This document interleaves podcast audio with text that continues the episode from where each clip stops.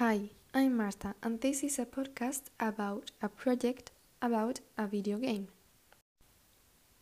I didn't like this project. It was stressful, and I'm not into video games, so doing this project was something that I didn't enjoy. A good thing is that now I know how to create a video game. I think that if we hadn't done this project in more than one subject, it would be much easier. The best part of this project was to expose it in front of a group of investors.